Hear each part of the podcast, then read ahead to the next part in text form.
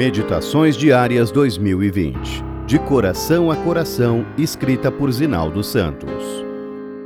22 de maio, sexta-feira. Apenas confie.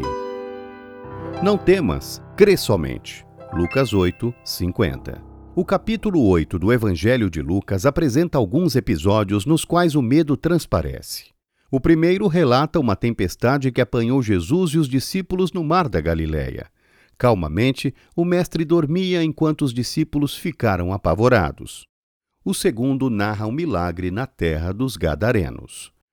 Diante da libertadora presença de Jesus, os demônios que escravizavam o homem temeram e foram expulsos.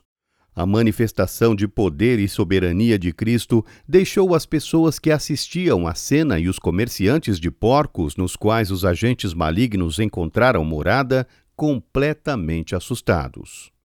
Quem pode afirmar que jamais tenha temido alguma coisa? Embora a certeza da salvação pela graça de Jesus nos permita trilhar um caminho de brilhantes esperanças, ainda estamos no mundo. Isso nos expõe a perigos de todo tipo. Muitas pessoas nutrem algum nível de medo em relação à violência, instabilidade política e econômica, enfermidade, crise familiar, entre outras ameaças. Porém, conforme Franklin Roosevelt, aspas, a única coisa que devemos temer é o próprio medo. Fecha aspas. Finalmente, temos Jairo, que, angustiado, procurou em Jesus o socorro para a filhinha dele. Seu nome significa quem Yahvé ilumina.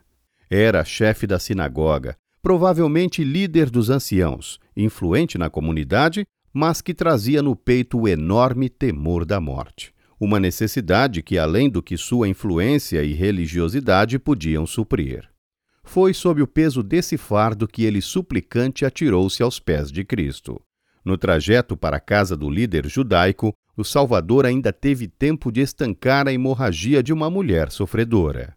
Certamente apressado, temendo o passar do tempo, Jairo recebeu a pior notícia que poderia ter imaginado.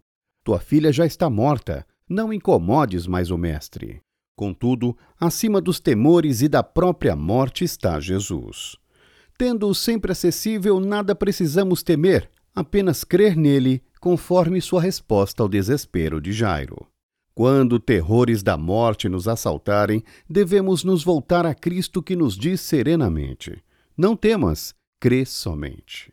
Aqui na terra, nunca teremos uma vida sem perigos ou ameaças, mas Jesus é nossa garantia contra os temores. Ele dissipa as tempestades da vida, põe os demônios em fuga e já venceu a morte por mim e por você.